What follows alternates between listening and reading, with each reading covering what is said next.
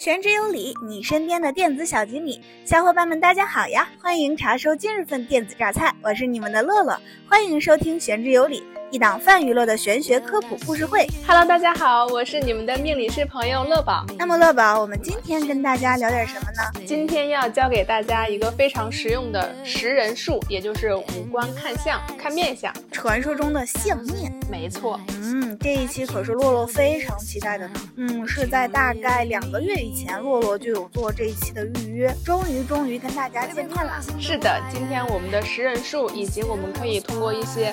改变相貌的方法，去让我们的事业和桃花更好的方法哦。嗯，那话不多说，嗯，乐宝就先给我们讲一下吧。嗯，好的。首先，我们说小说里经常会有一些词来形容一个男生长得很好看，比如说五官端正、眉眼分明。那他这个说的其实就是他的五官。我们的五官呢，指的是耳朵、眉毛、眼睛、鼻子和嘴巴。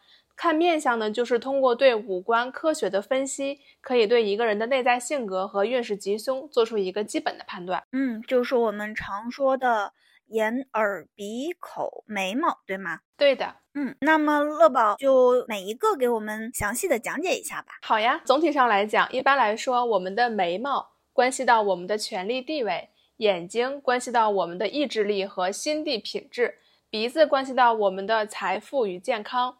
嘴巴关系到我们一个人一生的幸福和实录，耳朵呢，它就关系到我们寿命的长短。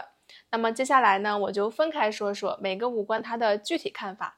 但是呢，在这里面要提前说明一点，我们的相不单论，也就是说，你不可以把你的五官单拎出来一个去论你一个人一生的好坏。这个能明白不？大家？嗯，我觉得并不是特别好理解，需要展开讲讲。好嘞。展开来说，就是比如说这个人，哎呀，眉毛长得特别好，特别漂亮，特别完美的一个眉毛，你可以就此下论断说，这个人一生一定很顺利吗？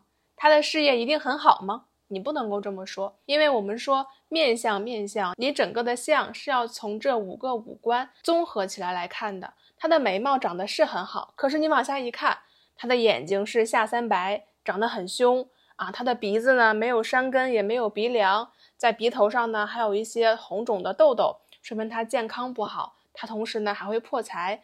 他的嘴巴呢长得也不是很好，嘴大无收。那么你把这些综合起来来看，他并不是一个一生都很顺遂，或者说他有很高的权力地位的人。这就是我说的相不单论，你不可以把一个五官单独拿出来说这个人一生是好还是坏，你要综合来看。嗯。那洛洛稍微有一点理解了，但是还有一点，刚才洛洛展开想到的，乐宝看一下是否有道理。假如说一个人他五官长得都挺好的，但是偏偏组合在这张脸上，要么显得过挤了，要么显得过稀疏了，导致整个五官长得并不漂亮。这样的话，即使每一个五官都是好的，会不会也会影响他的运势呢？首先，我们说一个人的一生，他肯定是有好也有坏，对不对？他有巅峰，他一定也有谷底。同样，一个人他的品质也是有好也有坏。那么我们说呢，如果从你刚刚提问题的这个出发点来说，他所有的五官都是好的，但是当放到他这张脸上的时候，会发现过于的拥挤了，不好看了。那可能就是说，这个人他五官过于拥挤，会导致他的心胸比较的狭隘。也就是说，他这个人的缺点。就是心胸狭隘，但是你说他的一生的运势会变得不好吗？真的不一定。他的五官长得都很好，说明他的这个一生的运势是不会差的。只不过他这个人可能心胸稍微狭隘了一点，做事情呢格局不是很大很开。嗯，原来是这样。那也就是说，五官好的话，大概率的话还是会很好。是的，是的。嗯，那乐宝赶快给我们说一下，什么样的眼耳鼻喉眉算是好的吧？好的，首先我们从一个人的年龄从小到大来说啊，是我们的耳朵。耳朵呢，它主管我们一到十四岁的运势。那什么样的耳朵它是有福气的呢？首先是他的耳垂特别的厚大。我们通常说，哎，这个小孩这个耳垂好大呀，肯定以后有福气，说的就是这个意思。那贴面耳呢，就代表着他从正面来看是看不到这个人的耳朵的啊。贴面耳，它这个面相代表着这个人有福气，有贵人，有长辈相助。同样来说呢。如果这个耳朵它很薄，代表着这个小孩呢，他在小的时候身体很弱。如果你的耳朵有一个反骨，就是你能很明显的摸到自己的耳廓在中间位置的时候有一个尖儿凸出来了，它不是很柔软，这就是反骨。那么反骨呢，就代表着这个人特别有主见，很现实，而且很物质主义。贴面耳之前还有见过一句话呢，嗯，对面不见耳，呃，竟问是来人，好像是这么说的吧。大概的意思就是，如果呃一个人你他你从正面走过来看到看不到他的耳朵的话，他这个人一般来讲是非常富贵的，就会大声疾呼：“哇塞，你是什么样的贵人呀？为什么会出现在这里？”是的，贴面耳它是一个非常有福气的一个长相，但同时呢，贴面耳的人他大部分的时候会配上一个有反骨的这样一个搭配组合。代表他很有主见，很现实。那么有主见、很现实、物质主义呢，也是一个人做事脚踏实地、一个成功的必不可缺的一个品质，对不对？嗯，可以观察一下各家 CEO。嗯，是的。那么总体来讲呢，我们的耳朵只要它的轮廓是流畅的啊，你不要崎岖不平的，那么你整个这一生的运势呢，就是相对来讲比较平顺的，不会出现一些，比如说小孩的夭折呀，中年突然生病啊，或者说呃有一些天灾人祸这种情况下，基本上是不会出现的。嗯，那像招风耳呢，在嗯不知道其他地区的小伙伴们是什么样的，但是在东北的话，耳朵像洛洛就是比较。向外不是向，就是自己头颅的方向，就像小飞象一样。这样的耳朵有什么讲究和说法吗？嗯，招风耳，你想想它的形状是不是像一个像两个小喇叭一样，然后把自己周围的一个小磁场给收了进来。耳朵越大，它能收进来的信息是不是越多？我们说一个人认知的参差就在于你掌握了多少信息，对吧？那么。招风耳的人呢，他对应着这个人的品质就是他很聪明，他的脑袋很活络。通常来讲，招风耳的人，他的这个学习成绩一般来讲是不会差的，因为真的很聪明。他们的心智呢，比一般人要成熟的早的很多。那我记得我这边有听说招风耳有招小人的这种说法，在面相学上有吗？可以这么理解，你想想，当一个人他太聪明了。他在一个人群中鹤立鸡群的时候，树大招风，对不对？肯定会有小人过来呀。原来是这样，嗯，有点理解了呢。嗯，那乐宝耳朵还有什么其他的讲究吗？没有了。接下来要跟大家说一说眉毛。嗯，我们的眉毛呢，主管的是我们人生中的三十一到三十四岁。什么样的眉毛是一个好的眉毛呢？听我说啊，就是我们的眉头、眉峰和眉尾一定要完整。也就是说，你不可以，你的眉毛在中间那一块断掉了，在我们的黑眼球正上方有眉毛，但是在我们的眼尾的时候就没有眉毛了，这就是一个不完整的眉毛。所以说，如果有断眉的话呢，我们可以去把这个眉毛通过化妆或者医美纹眉的方式把它给补完整。眉毛它的浓淡是无所谓的，但是切记一定要完整。哦，现在的纹眉技术一般都是半永久，常常还是纹不上去的，感觉还是化妆会靠谱一点。嗯，然后呢？还有什么呢？嗯，然后我说一说我们这个眉毛它代表着什么？我们的眉毛呢，它代表着父母之间的感情，以及父母和我们之间的一个沟通的情况。如果我们的眉毛长得不是很好，或者中间出现了断眉，可能父母之间的感情不是很好啊。呃，小的时候父母就离异了，或者说长大了之后，我们这个人很叛逆，他跟父母的沟通并不顺畅。如果我们的眉尾它是散乱不聚拢的。或者说我们的眉头浓、眉尾淡，那么就代表着父母之间的关系不是很好，同样代表着我们本人和父母的沟通有障碍。与此同时呢，眉毛还代表着我们自身感情的稳定性，也就是说我们的感情桃花。如果我们的眉毛断层了，很散乱啊，就是眼眼皮上也有，然后在眉毛上也有，是很散乱的一个状状态，在感情上就很容易发生异地恋、网恋的情况。乐乐就发生过，基本上，嗯，恋爱都是异地恋多呢。嗯，所以说一个人吧，他容不容易谈异地恋，很容易在眉毛上就能够看出来。他的眉毛断层啦，很散乱呀，长得很杂乱，基本上你就可以判定哦，这个人他谈过异地恋。嗯，这个真是一个很好的区分办法呢。对呀，它是一个识人术嘛，对吧？反正，在洛洛身上是印证了。有没有小伙伴跟洛洛一样的，在下方留言呀？嗯，那么为什么说我很建议大家去通过画眉或者医美的方式把眉毛给补全呢？那因为你看，眉毛它代表着是我们的心与心之间的沟通，也就是我们与父母的沟通、与恋人的沟通，对吧？眉毛代表与父母的感情和关系。那么在这种不好的环境下长大的孩子，自己很难进入一段亲密关系。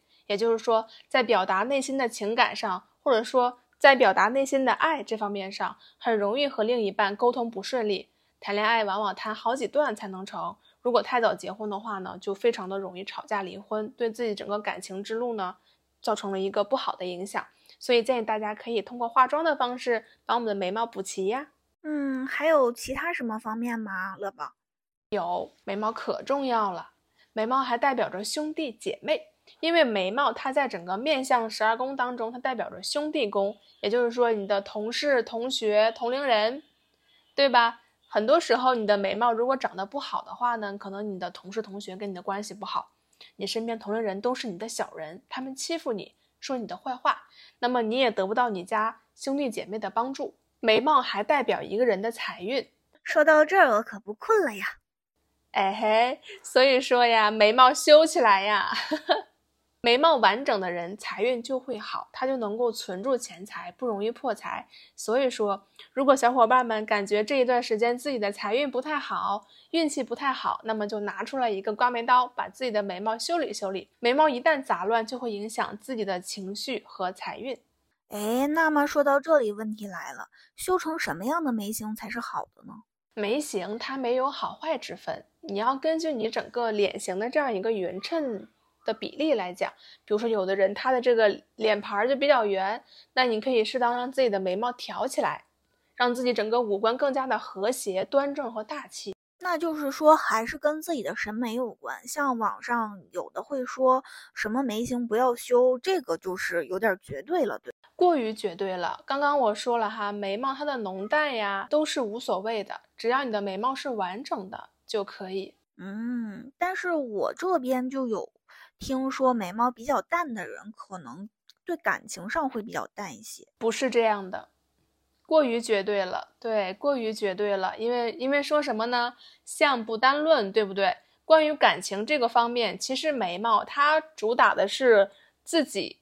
和自己之间一个就是内在小孩的一个沟通，就是你这个人你的心理发育成不成熟，以及你自己和父母之间的一个关系，对吧？那么感情呢是两个人的事情，所以说不光眉毛会有代表感情，接下来我要说的眼睛才是代表感情的重头戏。所以说你不能光看眉毛，眉毛哦，相不单论哦。就是说，如果一个人他是无眉星人，就觉得他这个人感情很冷淡，就属于过于绝对了，对人家下了太早的论断，对吗？是的，是的。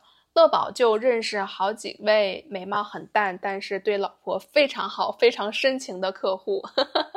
哎，乐宝，你见过眉毛分叉叉的吗？在眉尾的地方，我见过。眉尾分叉了，这样代表什么呢？这样的人呢，他的性格一定是急躁而暴躁的，就是容易发脾气。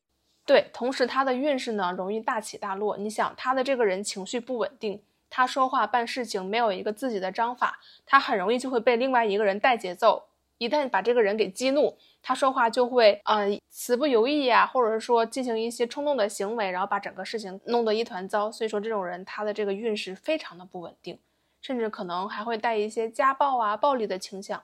嗯，那是有可能的呢，非常有可能。嗯，那乐宝我们就说眼睛了。好的，接下来说重头戏了，就是我们的眼睛。眼睛代表我们的三十五到四十岁这样的一个运势，它非常的重要。我们在看面相的时候。眼睛是要和眉毛相辅相成，结合到一起来看的。因为什么？眉毛它代表这个人的与父母的关系，这个人的财运，这个人的兄弟宫有没有贵人。那么眼睛它就是我们的智慧思维方式。最好的眼睛就是黑白分明且藏神有光。那好多近视眼岂不是曾经的眼睛是好的有光的，但时间长了就不是那样子？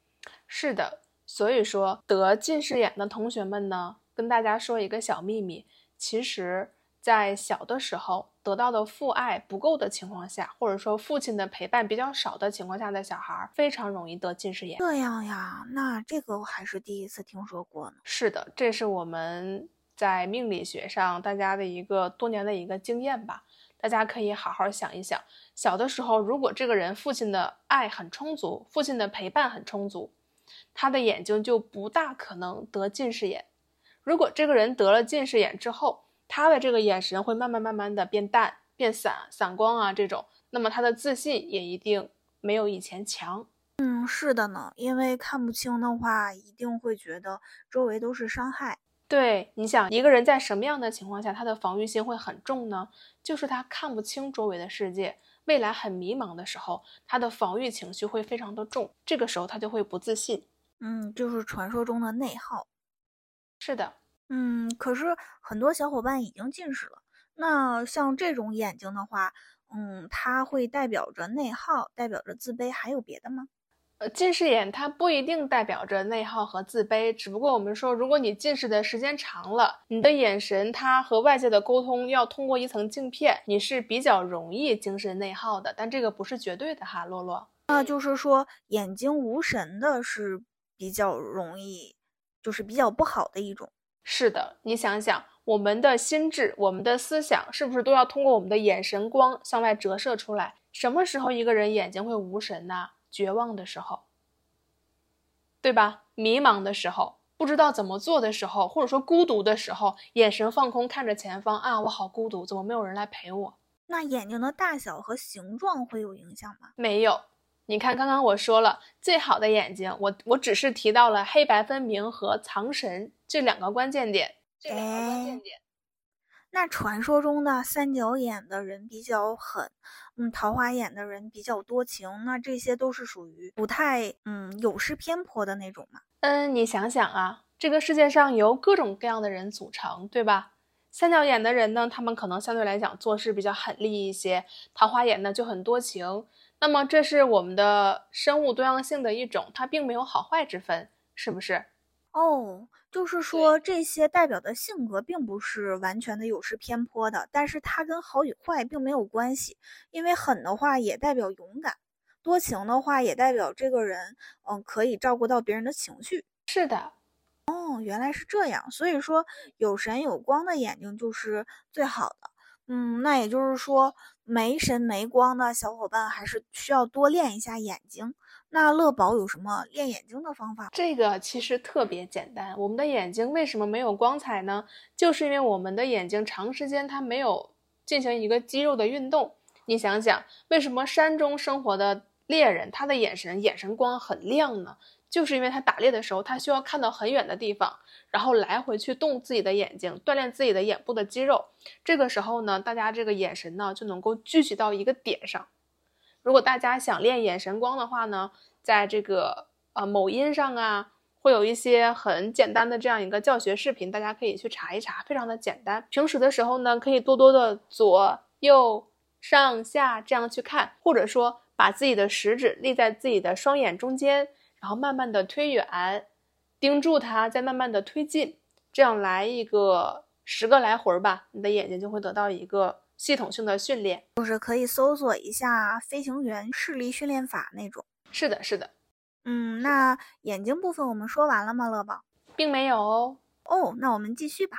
嗯，接下来呢，想和大家说一说黑眼圈儿还有卧蚕的事儿。我们经常会看到一些美妆视频，说上说教大家遮黑眼圈，什么黑眼圈重啊，然后看起来不好看。确实是这样，黑眼圈重的人，他的身体一定是有问题的，因为黑眼圈它代表着乳腺、甲状腺、子宫等妇科的问题。同样呢，黑眼圈重的人呢，他是一个非常爱担忧、容易敏感、没有安全感的一个性格。大家可以自测一下。同时呢。有卧蚕的人呢，会相对的感性。大家想一想，一双含情的桃花眼，笑起来有一双大大的卧蚕，这个人一定是很感性，甚至说恋爱脑。我其实分不太清卧蚕和黑眼圈呢，我觉得都是下面一个长得像眼袋的东西。眼袋，一个人他的眼袋的形状其实是像一个 U 型。就是它是整个，你会看到它是一个很大的一块肌肉，它从它的这个眼头，然后下坠很大的一片区域，一直到自己的眼尾，是很难看的。什么是卧蚕呢？非常精致的一条小肌肉，它从你的也是从你的眼头到你的眼尾，但是它的这个感觉是很蓬蓬的，很紧致的。哦，就是其实也可以理解为好看的就是卧蚕，那个难看的就是眼袋、黑眼圈。对的。然后这个时候，然后在这里呢，跟大家也说一个小秘密：卧蚕它代表着一个人的人气。哎，这样吗？对，大家可以观察一下，在娱乐圈里混得比较好的男明星，他们有没有卧蚕？嗯，好像是有哎。他们一笑起来，是不是眼睛亮亮的、弯弯的，卧蚕大大的，看起来就很好看？对，所以说有卧蚕的人呢，他会非常的吸引桃花。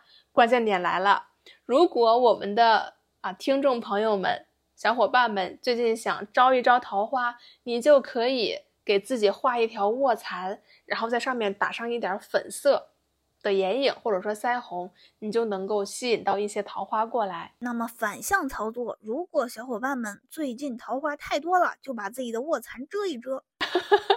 如果自己桃花太多了的话呢，可以不要过多的强调自己的卧蚕就好了。嗯，原来是这样。有的小伙伴他没有卧蚕，那他是什么性格呢？他就是一个很能干的、很理性的，不会被感情左右自己行为的这样的一个个性，杀伐果断。嗯，原来是这样。我们的桃花质量啊，取决于你眼下的气色。也就是说，如果你眼睛下面乌黑。一点也不明亮，或者也没有粉色，那你招来桃花的质量也不是很好哦。是的，同时呢，眼睛不光代表着我们的桃花和智慧，眼睛下方，也就是说卧蚕下方一直到颧骨到鼻子的这个区域，它代表我们的子女宫。如果有卧蚕的人呢，相对来讲，他的小孩儿会稍微比没有卧蚕的小孩儿，没有卧蚕的人的小孩要多那么一点点。或者说他们和子女的缘分是比较重的，没有卧蚕的那个听众朋友们不要紧张啊，这只是一个结论而已。那么没有卧蚕的人呢，他可能子嗣来的相对晚一些，比如说别人二十四岁生孩子了，你可能二十八岁生孩子，但是都是正常的。嗯，那就是如果想缘分加深一点，也可以手动画一画。可以的呀，这就是我在开头的时候和大家介绍的，可以通过改变自己五官的一些样貌和气色，来达到一个调整运势的一个效果。嗯，学到了，学到了，这个真的是很重要的一点呢。嗯，那我接着说啦，接下来呢，说的就是咱们的鼻子，鼻子也很重要啊。鼻子代表的是一个人四十一岁到五十岁的这样的一个运势，其中呢，这四十一到五十岁这十年中间呢。有两年在颧骨的位置，颧骨代表着能力，鼻子代表着运势。如果你的鼻子和颧骨搭配的好，就代表着你的能力和你的运势搭配的好。你这个人既有能力，你走的运气又好，那无敌了，是不是？所以说这两个组合搭配到一起，就是一个不错的运势。鼻子它代表你一生的财运、婚姻和情感，是一个超级超级超级重要的位置。看一个人一生的成就。主要就看他的中庭，而中庭就是主要看鼻子，这个大家应该都知道的。是的，这个大家都知道哈，都听说过。对，但是什么样的鼻子是真正的好鼻子呢？好鼻子的标准呢，就是我们的山根不低，山根就是两眼中间的那块鼻子的区域，大家都知道不？好鼻子的标准就是山根不低，我们的山根和鼻梁连接很流畅，不会有中间凸起一段的情况出现。这个情况是鼻梁起结，就是鼻子它中间凸起一块很明显。我们的山根鼻梁流畅，鼻头呢有准头有肉，鼻翼饱满，这样就是一个很好的鼻子了。嗯，是的。但是有的小伙伴他鼻子就是塌塌的，这种的话要怎么办啊？塌鼻梁的小孩呢，首先我们基本上可以断定。塌鼻梁的小孩，他在小的时候父母给的关爱是不够的，或者说塌鼻梁的小孩小的时候家里情况是不太好的，这个也是命理界这么多年相面得出来的一个大数据库的一个结论。然后鼻梁塌呢，因为鼻梁它代表一个人的自信、自我，对不对？鼻梁和鼻塌鼻梁就是他的山根比较低，那么山根低的人呢，就是没太那么有自信，自我意识比较低。但是他有优点呀，第三根的人他很包容，嗯，那对自己的话不会有很多不好的地。我们说这个好的标准是什么？就是能够接纳自我就可以了。那么我知道我自己是一个没有那么高自我、没有那么高自尊的一个人，那我就做一个海纳百川、一个包容的人。如果我鼻梁高，OK，那我就完全的展示自我，展示我的自信，也是可以的。那可以通过，也是像我们说的。嗯，中国换头术化妆来解决吗？嗯，化妆呢，它对于鼻子来讲的话呢，效果不是那么的明显，因为你想一想，呃，化妆只是说在你的这个鼻子上或者在你的皮肤上画两道阴影，是这样吧？你的这个双眼你是看不到自己的，还是看不到自己的鼻梁和山根的。但是如果你动了你的鼻子，你是可以直接看到从自己的脸上凸出来一部分出去了。那么你时间长了，你山根变高了之后，你整个人就会变得很自信、很自我。嗯，明白了。嗯，但是洛洛之前也有了解过一些医美，因为也想做一些改变嘛。嗯，小伙伴们如果想从医美的角度来解决自己鼻子的问题，还是要多多的咨询。嗯，这个要谨慎操作。以现在的医学水平的话，嗯，每一种方式可能都有自己的风险，一定要了解好了，找一家好的医院，我们才可以进行相关的医美。嗯，如果。觉得风险太大，不可以承担，或者没有找到靠谱的医生，那么我们接受我们现在的样子也是很好的。这是嗯，洛洛和乐宝给大家的一个建议。是的，乐宝只是想告诉大家啊，山根高的人相对来讲会自信一点。如果你觉得你整个的人生差就差在了自信这一块儿，那么你就可以去找一个靠谱的医生咨询一下，如何去把自己的鼻子变高。嗯。好，我接着说。那么鼻子呢？它还可以看出来你伴侣的能力。如果你鼻子长得好，可以看出来你的另一半能力是非常不错的哦。鼻子它还代表着赚钱的能力。嗯，就是我们说的财运。对，鼻头有肉代表着你的固定资产很多。那么鼻头肉少的人呢，他就更喜欢风险投资一些。嗯，什么样来判断鼻头有肉呢？嗯，大家可以想一想。蒜头鼻和一个精致的小巧的鼻子，那么鼻头呢？它还代表着你的房产房产运。你的鼻头长得好呢，代表着你出门能够住到好的房子，你能够租到好的房子，能够投资到好的房产。鼻子还代表着你的健康，它这个名鼻子，它在面向十二宫，代表着我们的极恶宫，就是掌管我们生病的这样一个宫。如果你的鼻头塌陷了，或者说你有一段时间鼻头长了个痘。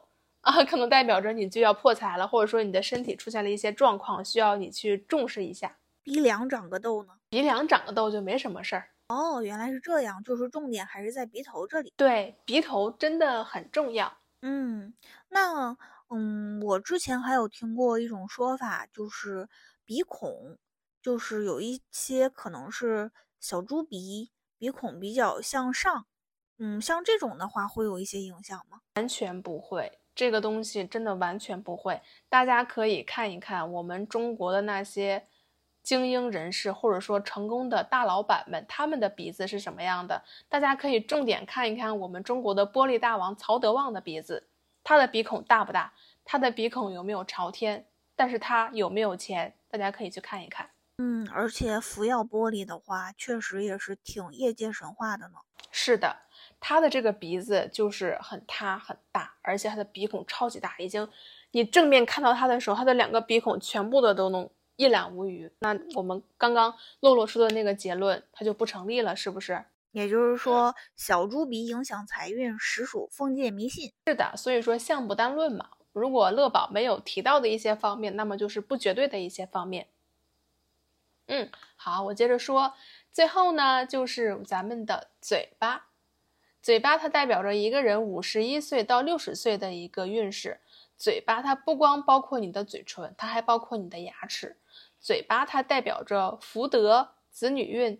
如果你的唇形很端正，牙齿整齐，那么这就是一个好的嘴巴。牙齿整齐，那也就是说小朋友矫正牙齿是非常重要的一件事。是的，如果一个人的牙齿呢，它长得太错乱的话呢，这个我们有一个专门的名词叫做鬼齿。嗯，怎么讲呢？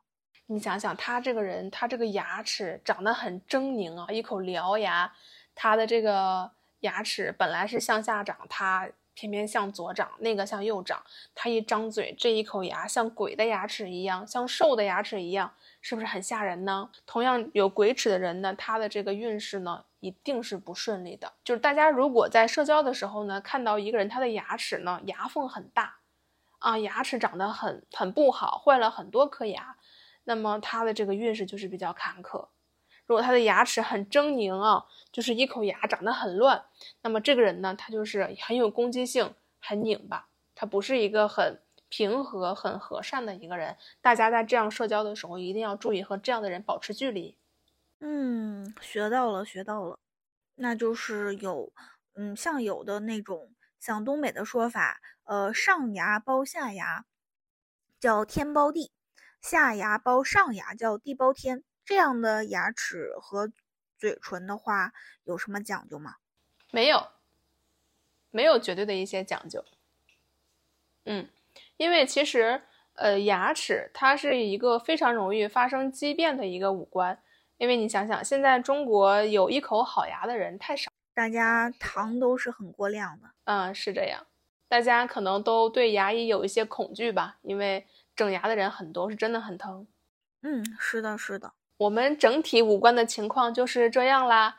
然后接下来和大家重点强调一下咱们的痘痘。痘痘代表着破坏和破财。你的痘痘长在了你刚刚我说的那个五官上面，长在了哪个五官上面，就代表这个五官对应的这个运势可能受到了一点点的影响。同时呢，我们脸上的斑点变多了，就代表着容易劳碌。我们的女性朋友非常关心的法令纹、鱼尾纹、抬头纹，还有眉心的那个川字纹，这些纹都是不好的纹。如果太重了的话，一定会影响你的感情啊、运势啊、财运。所以大家平时一定要注重自己脸上纹路的一个保养，必要的时候可以通过医美来缓解一下。嗯，是的呀，就是说美丽的话。不仅是嗯，让我们自己身心愉悦的一件事，美丽的话也可以让我们更顺利呢。是的呀。那么在医美项目当中呢，乐宝想和大家说一说哪些项目可以做。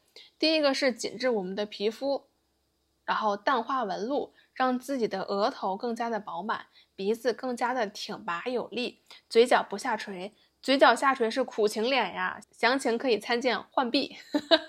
真的是这个演员演技蛮好的，但是就是火不起来。而且其实他挺六边形战士的，但是就是人缘不好。是的，他现在已经做了医美了，可以看看他的嘴角现在已经不下垂了，有有一点上扬的姿势了。那期待他未来的发展呢？因为觉得他确实还算挺有才华，蛮可惜的。她真的是一个有野心、有实力、有闯劲儿的一个姑娘。然后最后一个呢，就是我们的去黑眼圈的项目也可以做，啊，还有所有让自己气色变好的项目啊、运动啊、一些饮品呐，都可以拿来尝试一下。这些真的是，嗯，可能对于大家来说，嗯，平时也有过关注，但可能并没有那么注意的一些事项。嗯，还希望小伙伴们，嗯，在听完这期节目以后，也可以注重起来呀。是的，那么今天我对于五官看相的一个介绍，大概就是这些啦。嗯，好的，那洛洛给大家回顾一下，今天我们主要讲了五官以及我们脸上的痘痘。对于我们可以修整的地方，在听完节目之后，小伙伴们可以进行修整，比如说我们的眉毛，还有我们眼睛的锻炼。对于可能不太容易修整的地方，比如说我们的鼻子，我们要么选择接受我们现在的样子，要么我们也可以。在咨询好靠谱的医美之后，进行一些医美，同时我们也要更加的注重自己的皮肤啊，还有皱纹的一些管理，既可以让我们更加的漂亮，也可以让我们的运势更加好。那么今天的节目就到这里啦，是时候跟大家说再见啦，拜拜。那这期节目就到这里啦，拜拜。